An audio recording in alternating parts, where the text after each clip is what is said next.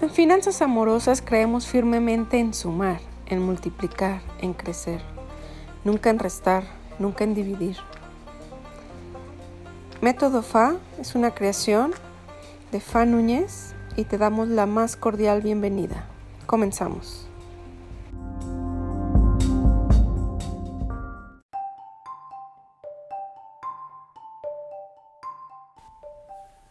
Hola, hola, te doy la más cordial bienvenida a este tu podcast de finanzas amorosas, patrocinado por fanunes.com. Puedes ir ahí para revisar la clase online gratuita y seguir recibiendo información valiosa. Te platico que estamos listos para seguir respondiendo a todas tus preguntas que justamente cuando te inscribes ahí en fanunes.com le doy salida a todas las preguntas que me hacen porque para mí es muy importante eso, aportarte valor, ayudarte en tus finanzas personales y sobre todo de pareja. La pregunta que tenemos el día de hoy está muy interesante. Me preguntan, ¿cómo compartir las finanzas si uno de los dos gana más?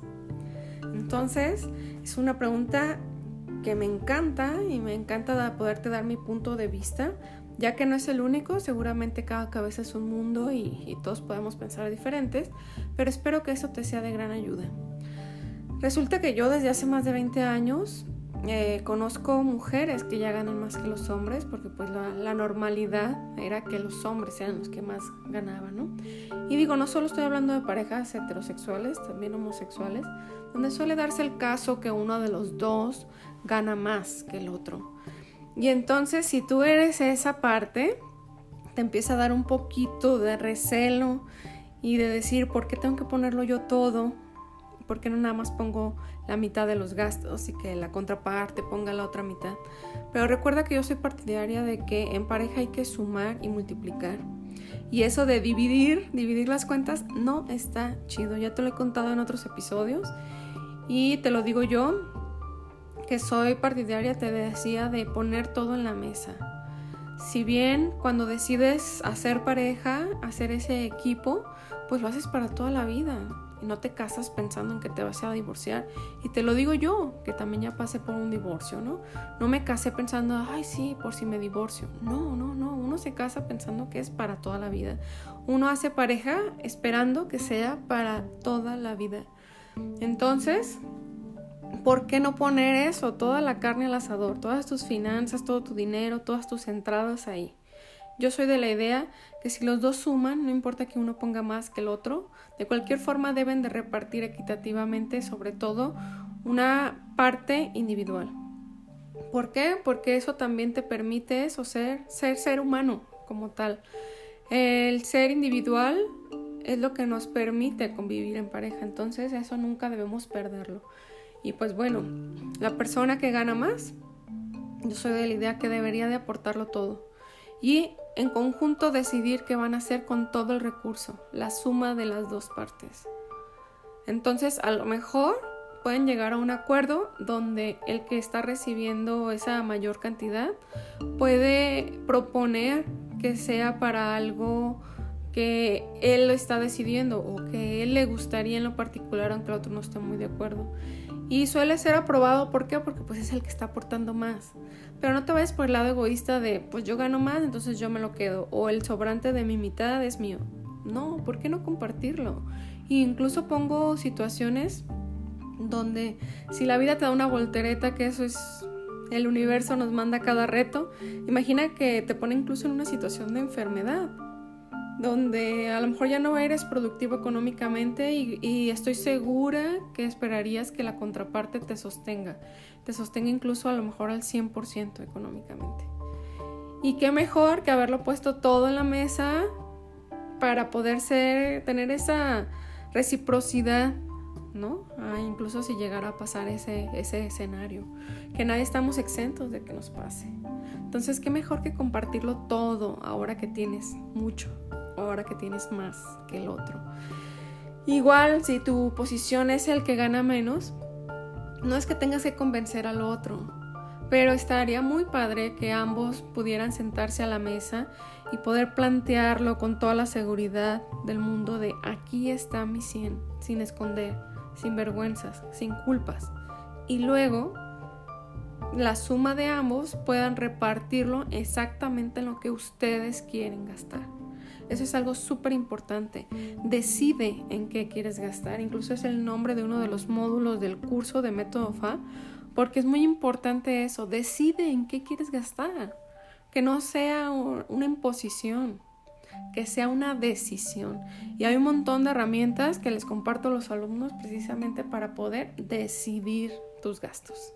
Eso es lo más valioso que puede haber y esa es mi postura de cómo dividir las finanzas cuando uno de los dos gana más. No sé qué opines tú. Igual me puedes buscar en las redes sociales y contarme, mandarme un correíto a hola.fanunes.com y seguramente podemos entablar un diálogo al respecto. Sé que es un dilema para muchas parejas esta situación.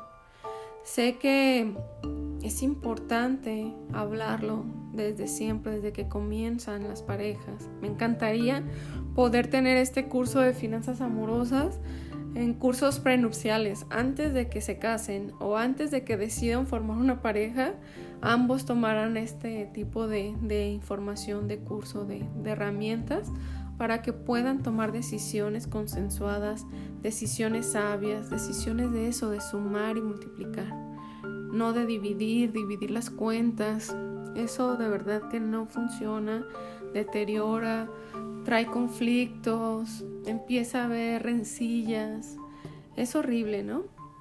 Otro de, mis amigos hace muchos años, cuando yo viví esa situación de estar pagando el 50% de todos los, los gastos de casa, me decía, pero es que eso suena ilógico. Imagina que después deciden, no sé, tener bebés y entonces tú ya no puedes tener un trabajo directivo, decides trabajar medio turno y entonces tu sueldo se reduce a la mitad y tú pagas sí la mitad de todos los gastos, pero pues a él le sobra dinero y entonces ¿qué? Pues quédate con tus 100 pesos y compra lo que puedas y yo me quedo con mis 10 mil pesos y hago lo que quiero. Entonces como que suena no equitativo. Los trabajos de casa, de los hijos y del dinero deben ser este, repartidos de manera total. Esa es mi creencia, porque si decides eso, tener una pareja es, yo creo que es para hacer equipo, para que ambos crezcan, para que ambos sean dueños de todo, para que ambos eh, tengan esas inversiones, para que los dos sientan esa seguridad, para que ambos tengan ese apoyo, ese apoyo mutuo, de que si les viene un revés de la vida, uno responde por el otro. No importa que eh, seas el que más gana en este momento. Te repito, puede ser tú el que tengas esa, esa voltereta de la vida y te ponga en una situación de, de, cero productividad económica. Entonces, no te, no te invito a que te pongas en esos escenarios catastróficos y te tires al piso a llorar, no, sino al revés. Ahora que tienes, ahora que hay abundancia, ahora que ambos pueden construir, ¿por qué no hacerlo con, con la claridad? con la confianza de que ambos pueden construir mejores cosas sumando esfuerzos, sumando su economía, sumando sus decisiones. Te repito, cada cabeza siempre va a ser un mundo, cada quien va a pensar diferente y cada uno va a tener sus prioridades, pero también hay herramientas para decidir esas prioridades en pareja. Tablas de ponderación donde puedas decidir incluso numéricamente y estén ambos de acuerdo. Tablas donde ambos puedan poner sus prioridades, no son iguales, pero que les ayude como una herramienta de decisión, una decisión más imparcial, una decisión donde todos puedan crecer, donde ambos puedan cumplir sus sueños, donde si tienen sueños en común, inmediatamente se van a lograr y si los tienen en lo individual y muy diferentes cada uno, también se cumplan, porque no debes dejar de ser individuo no debes de dejar de tener ese amor propio, esas ganas de tener todo lo que te deseas, todos tus sueños cumplidos en esta vida y todos los que puedas lograr en familia con mayor razón. Esa es mi manera de pensar, esa es mi manera de ver cómo llevar unas buenas finanzas, finanzas sanas, aun cuando uno de los dos gana más que el otro. Espero seguir disfrutando de tus comentarios, que sigas dejándome tus preguntas.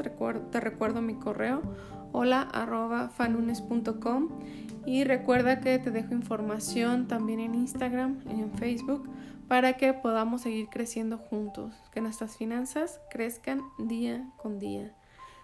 Recuerda que lo único que nos garantiza el crecimiento es seguir aprendiendo, no dejes de hacerlo, es muy importante. Te veo en el siguiente episodio y te dejo por lo pronto un gran abrazo. Hasta pronto.